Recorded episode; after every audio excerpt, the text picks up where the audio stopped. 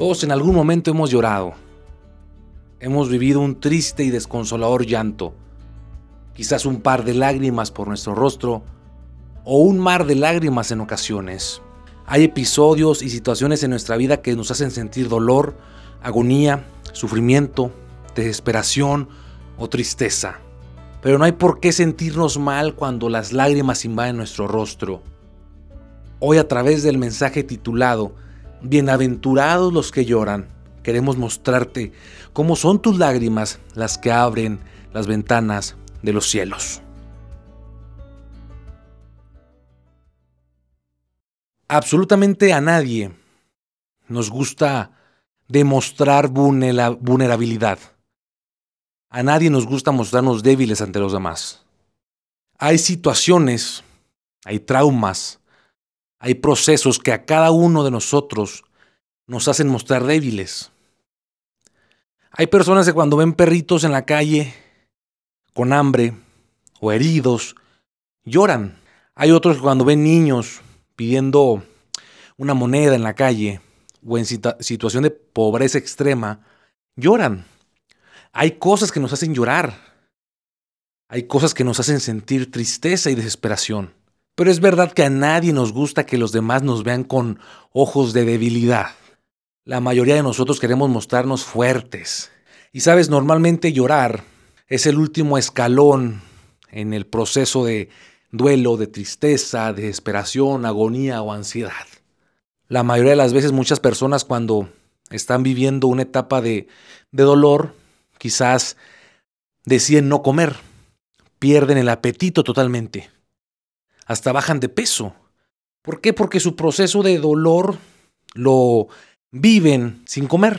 Hay otros que prefieren pasar todo el día acostados en la cama y no quieren salir de la cama porque su ansiedad, su estrés o su depresión no se los permite. Hay otros que siempre prefieren mejor ir con la mirada hacia abajo y evitar todo contacto con alguna persona. Y no, yo no estoy aquí para decirte que eso está mal. Yo no estoy aquí para condenarte. Yo no estoy aquí para burlarme. Yo no voy a decir que eres menos hombre si lloras o no.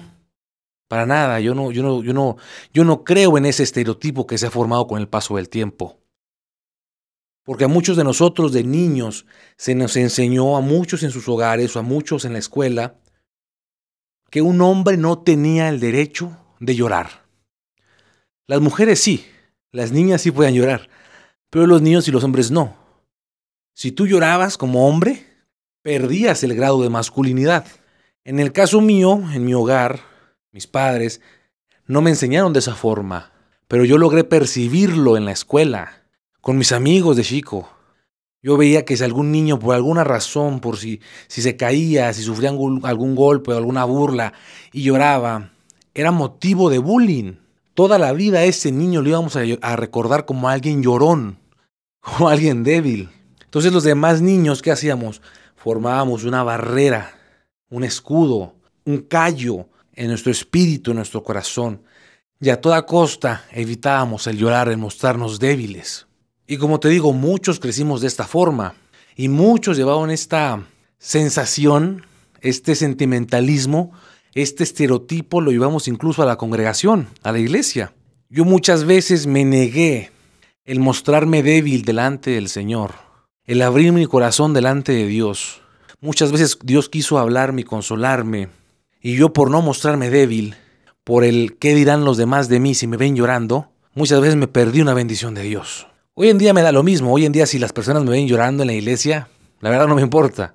A la más mínima oportunidad de poder platicar con Dios y, y sentir su presencia y llorar y sentir su paz, lo hago, porque he aprendido a que muchas de las veces una lágrima es lo que hace que el milagro llegue a tu vida. Muchas veces el llorar es lo que hace que la lluvia del cielo caiga. Entonces hoy te quiero decir, si tú estás pasando por un momento difícil, si tú estás pasando por una situación complicada, si muchas de tus noches te las pasas llorando y sufriendo, hoy te quiero decir una palabra de esperanza para ti. Los cielos están a punto de abrirse.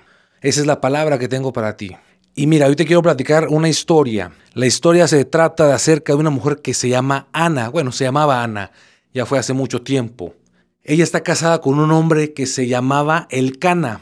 Este último también tiene otra esposa llamada Penina, con la cual tenía varios hijos. Sin embargo, a pesar de que tenía dos esposas y que solamente Penina le había dado hijos, él amaba mucho más a Ana. Y yo imagino que esta situación, este amor preferencial hacia Ana en lugar de Penina, provocaba en esta última la envidia, el coraje, y Penina le hacía la vida imposible a Ana. Ana tenía una situación, ella no podía tener hijos, ella era estéril, ni un solo hijo había tenido.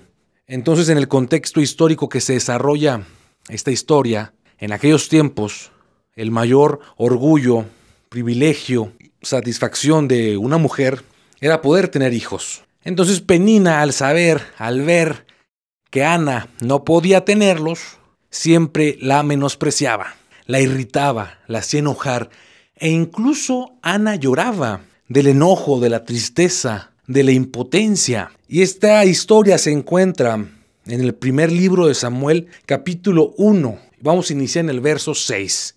Dice así, y su rival, en este caso Penina, la irritaba, enojándola y entristeciéndola, porque el Señor no le había concebido tener hijos. Así hacía cada año, cuando subía a la casa del Señor, la irritaba así, por lo cual Ana lloraba y no comía. Entonces lo primero que nos muestra este relato es que en nuestra vida nos vamos a encontrar con situaciones desafortunadas. Nos vamos a topar con momentos en los que sentimos impotencia. Nos vamos a topar con episodios tristes. Y vamos a estar quizás como Ana. No vamos a comer y vamos a estar tristes. Vamos a llorar de dolor, de sufrimiento. Los momentos incómodos y dolorosos siempre van a estar a la orden del día. Y yo estoy muy seguro por lo que me dice estos versículos que Ana y Penina no eran amigas. Y es importante darnos cuenta que cualquier persona, cualquier persona, ¿eh? e incluso un familiar, aunque le tengamos toda la confianza, el amor y el cariño del mundo, está disponible a traicionarnos. Quizás otros con más alevosía y ventaja, pero el simple hecho de confiar en una persona, estamos en riesgo de ser traicionados, de sufrir. Hay gente que le gusta ver sufrir a las demás personas. Y Penina era una mujer que disfrutaba el sufrimiento de Ana. Ella disfrutaba que Ana llorara. Ella disfrutaba cómo Ana se ponía en su cama a llorar, que no comía, que le daba depresión. Penina lo disfrutaba. Hay mucha gente así. Entonces es por eso importante que tengamos en nuestra mente y en nuestro corazón solamente confiar en Dios.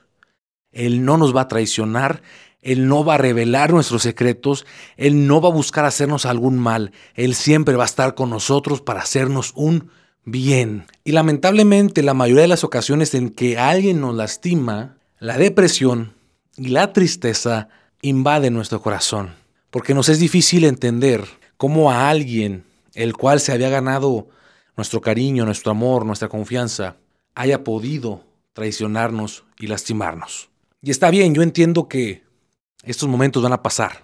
Para todo hay tiempo, hay momento de llorar, hay momento de reír, hay momento de comer, hay momentos para dormir, hay momentos para trabajar, todo tiene su tiempo.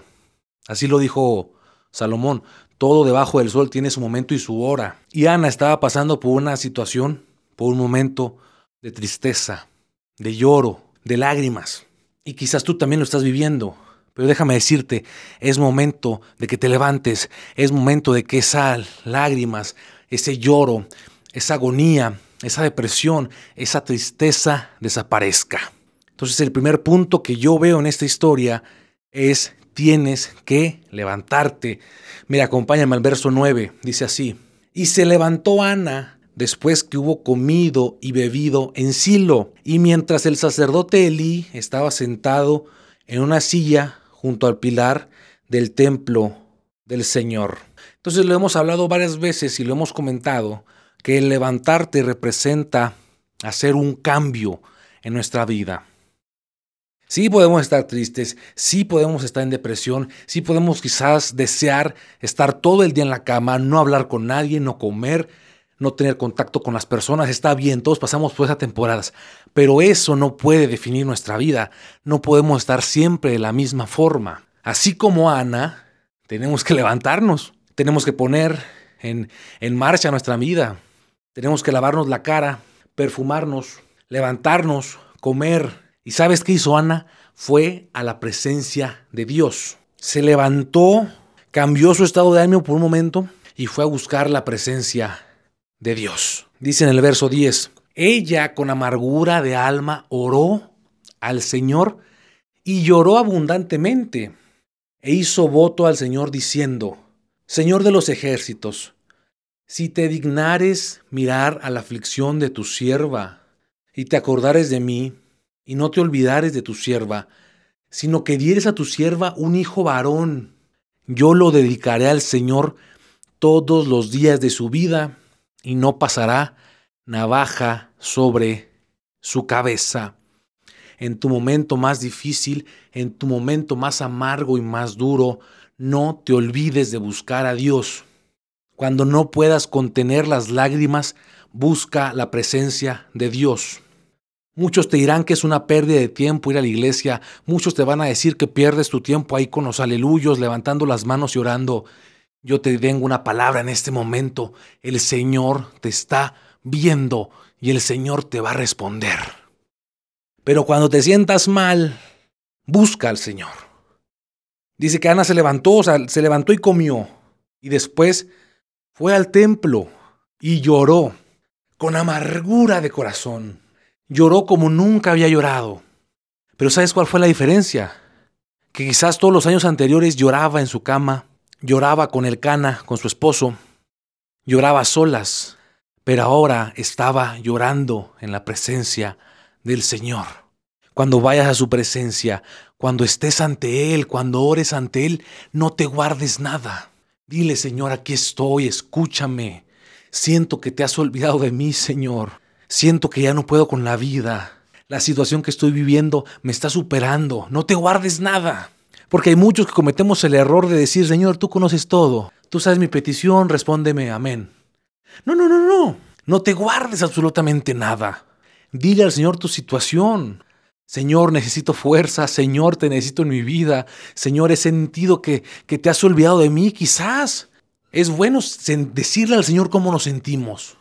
Es cierto que hay promesas de parte de Dios que Él nunca nos va a abandonar, pero en ocasiones parece que las promesas no se cumple en nuestra vida. Cuando te acerques a Él, no te guardes nada. Él no rechaza tu oración. Un corazón contrito y humillado, Él no lo desprecia. Yo te puedo asegurar que Dios ya conoce tu situación y Él podría cambiar todo en un instante, con un chasquido de sus dedos. Pero Él quiere que vengas. Él quiere que te acerques a Él. Él quiere que lo busques. Y si es necesario llorar y soltar todo lo que pesa en tu alma, hazlo. Te aseguro que Él no va a menospreciar tus lágrimas. ¿Y por qué lo sé? Porque el mismo Jesús, cuando estuvo en la tierra, dijo las siguientes palabras. Bienaventurados los que lloran, porque ellos recibirán consolación. Tú, mi querido hermano, mi querido amigo, amiga, hermana que me estás escuchando, si has llorado por mucho tiempo, si has lamentado por muchas ocasiones, si las lágrimas en tu rostro abundan, déjame decirte algo. Bienaventurado eres, porque el Señor te va a consolar, el Señor va a estar contigo, el Señor te va a responder. Y en el versículo 17 viene la respuesta de Dios. Antes déjame platicarte lo que pasó. Ana orando en el santuario, dice que el sacerdote Elí la vio y Ana estaba orando, pero no decía nada. O sea, ella estaba moviendo sus labios. Ella estaba orando delante del Señor, pero no se le escuchaba nada. Entonces cuando el sacerdote Elí la ve, él piensa que esta mujer, que Ana, estaba ebria. Y le reclama, le dice, oye mujer, ve digiere tu vino, que se te pase y luego ya vienes. ella le dice, no, Señor, yo, yo no estoy borracha, yo estoy clamando al Señor. Tengo una amargura en mi corazón. He sufrido mucho por muchos años y estoy derramando mi alma delante de Dios. Y en el verso 17 viene la respuesta de Dios. Y le dijo así, ve en paz.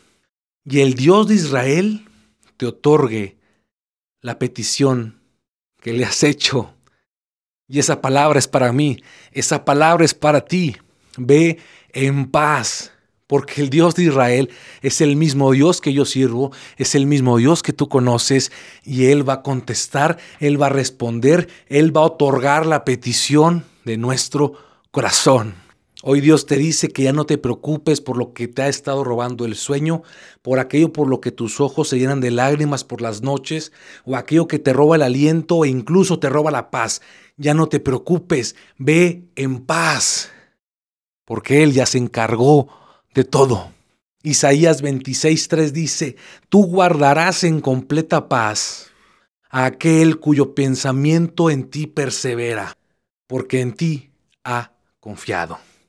Y para tener la paz de Dios, debemos aprender a confiar en Él. Y muchos con el paso del tiempo, con los golpes de la vida, hemos aprendido a no confiar en nadie, ¿cierto? Porque nos han traicionado, nos han lastimado, pero si de algo estoy muy seguro es que Dios no nos va a traicionar.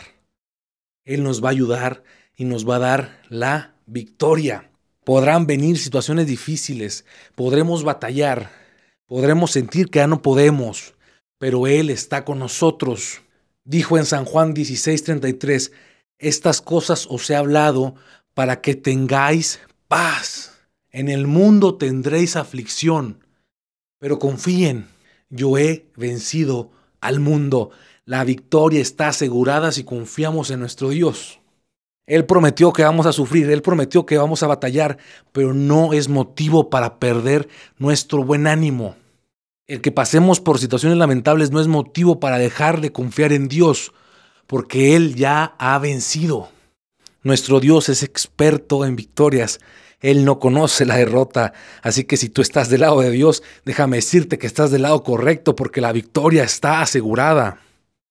Y algo más que tienes que saber, no estés más triste. Ya no estés cabizbajo, ya no tengas la, la mirada así de, de tristeza, ya no, ya no estés más triste. Mira lo que dice el verso 18. Y ella le dijo, halle tu sierva gracia delante de tus ojos. Y se fue la mujer por su camino, y comió, y no estuvo más triste. Él ya hizo el milagro, Él ya actuó en tu favor, él ya hizo lo que tenía que hacer. Si tú confías en Él y le buscas, Él va a actuar en tu favor. Y ya no debe haber lugar para la tristeza en un corazón donde está Cristo. Porque nuestro Dios no está triste, nuestro Dios es un Dios alegre. Y si Dios habita en nosotros, no hay lugar para la tristeza. Así que toda tristeza, toda amargura, todo dolor tiene que ser echado fuera en el nombre de Jesús, porque nosotros tenemos a Cristo en nuestro corazón. Ya no estés más triste. Así lo dijo el salmista, mi corazón se alegrará en tu salvación. Ya no podemos estar con la mirada hacia el suelo, ya no podemos tener inseguridad, ya no, ya no. Ahora nuestros ojos tienen que estar en los montes, de donde vendrá nuestro socorro, y nuestro socorro viene del Señor que hizo los cielos y la tierra. Ya no podemos mirar cuesta abajo, achicopalados, tristes. No tengo dinero, no tengo salud. No, no, no, no, no, nada de eso, nada de eso. Ahora tenemos que mirar hacia el cielo, tenemos que ver las bendiciones espirituales y eternas que Dios tiene para nosotros. Ese espíritu de tristeza tiene que ser echado fuera en el nombre de Jesús. Y hay algo muy importante en esta historia. En el verso 19 dice lo siguiente, y levantándose de mañana, adoraron delante del Señor, volvieron y se fueron a su casa. La petición de Ana, aún ella no había visto el milagro tal cual tangible, ella quería un hijo. Pero si su milagro se daba, tenía que esperar nueve meses, ¿cierto? Ella aún no podía sentir ni siquiera que estuviera embarazada, pero aún así adoró al Señor la mañana siguiente. No te olvides de alabar a Dios incluso antes de tu milagro. Adora a Dios aun cuando los momentos se vean complicados. Porque es cierto, es fácil, es sencillo alabar a Dios cuando todo va bien, cuando tienes trabajo, cuando tienes salud, cuando no hay problemas en tu familia, cuando parece que todo fluye sobre ruedas, cuando parece que la oscuridad no se posa sobre tu hogar, es muy fácil alabar a Dios, es muy fácil querer levantar tus manos.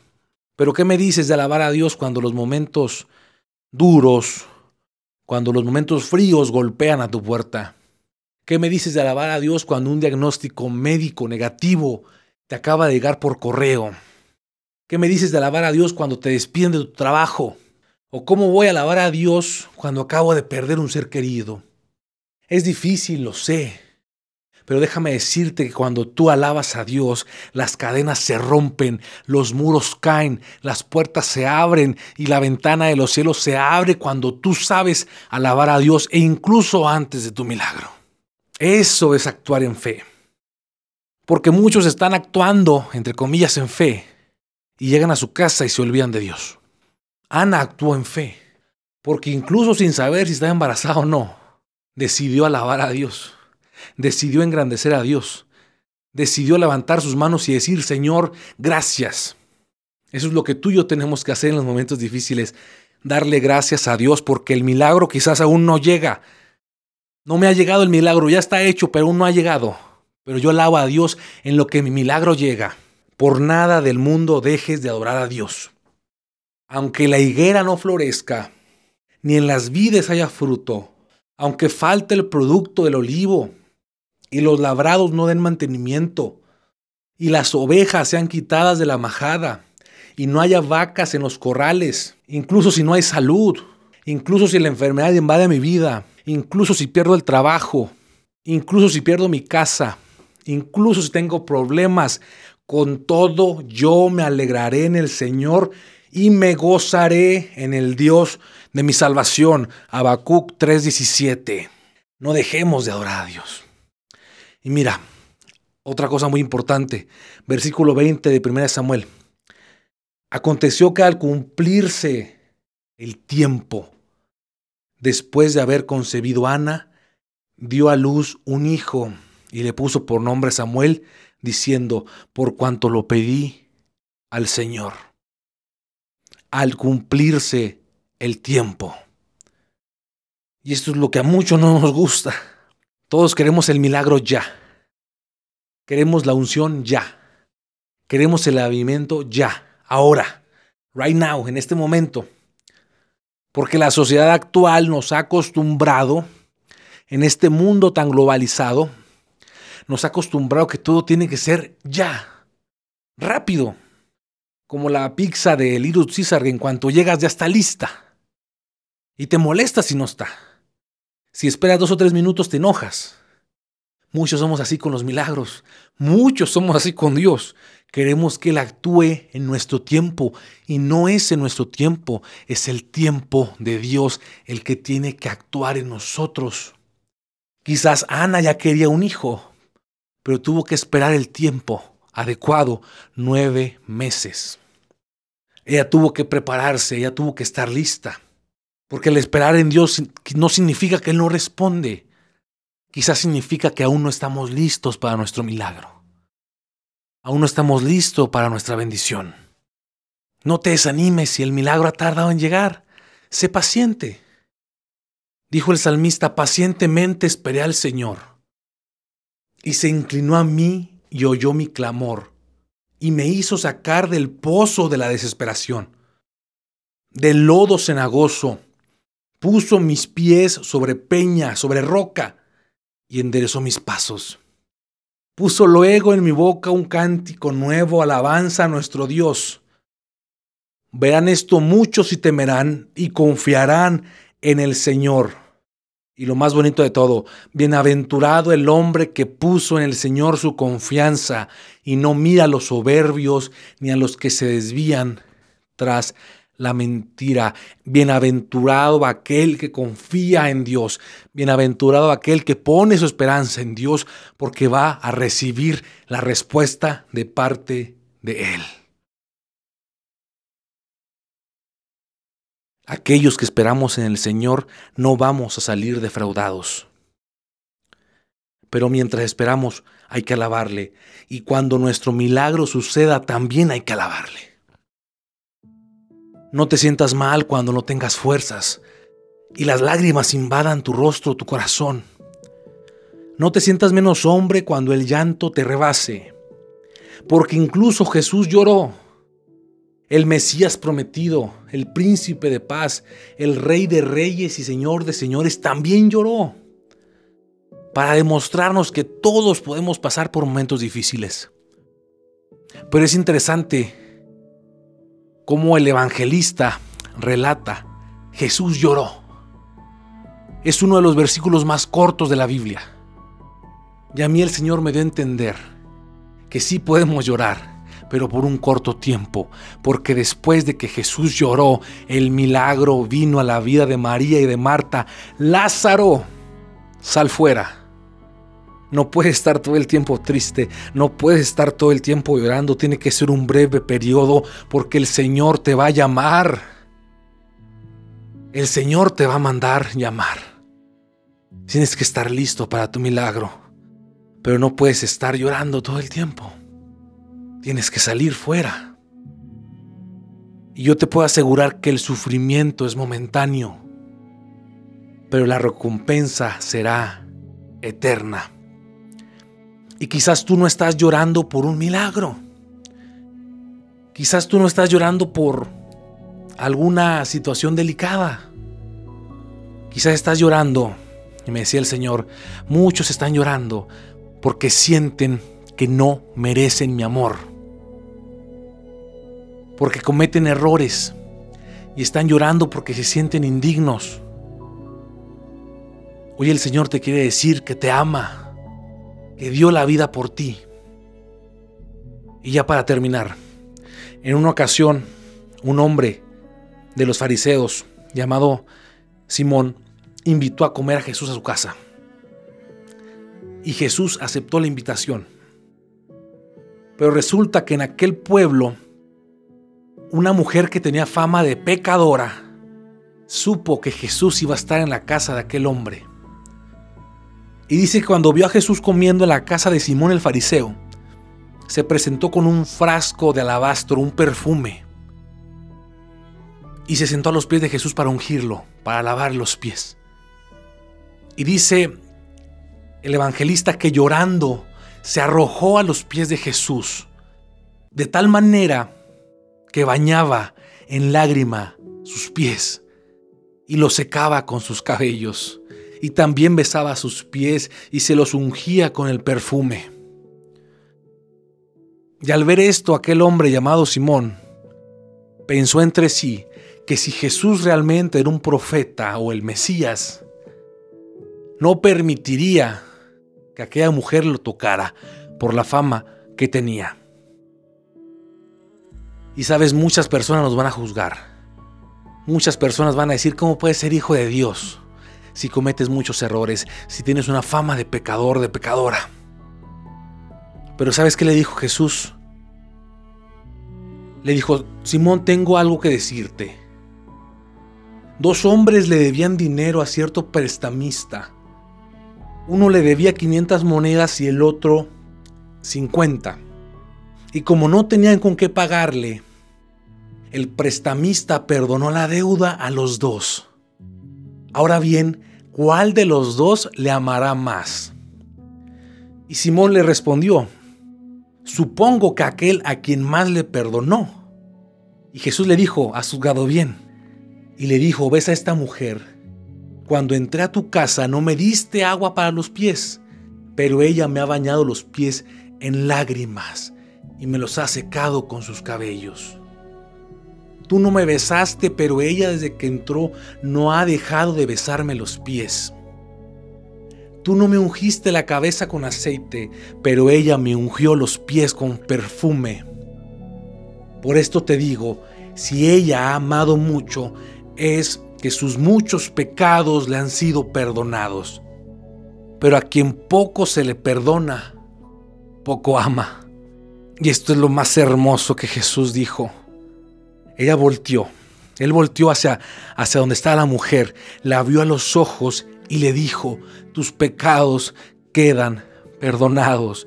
Y esta es la palabra que el Señor me dijo que te diga, ya no llores más, ya no sufras más, quizás te sientes indigno, quizás te sientes inmerecedor de mi amor, pero tus pecados han sido perdonados, tu fe te ha salvado.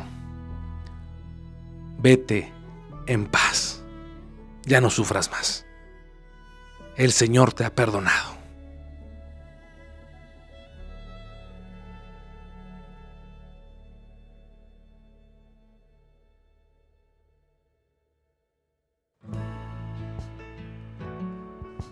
Hola, ¿qué tal? Les saluda su hermano y amigo Alejandro Martínez, agradeciéndoles por habernos regalado unos minutos de tu tiempo, pero sobre todo por permitir que Dios hable a tu corazón.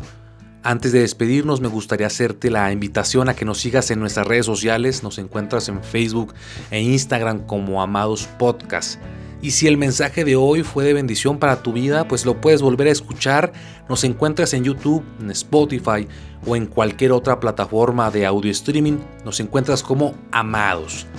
Este programa es una producción de la iglesia Bethesda South Central. Nos puedes visitar en el 602 Teis, El Paso, Texas. De parte del ministerio deseamos que Dios te bendiga y te esperamos en el siguiente episodio.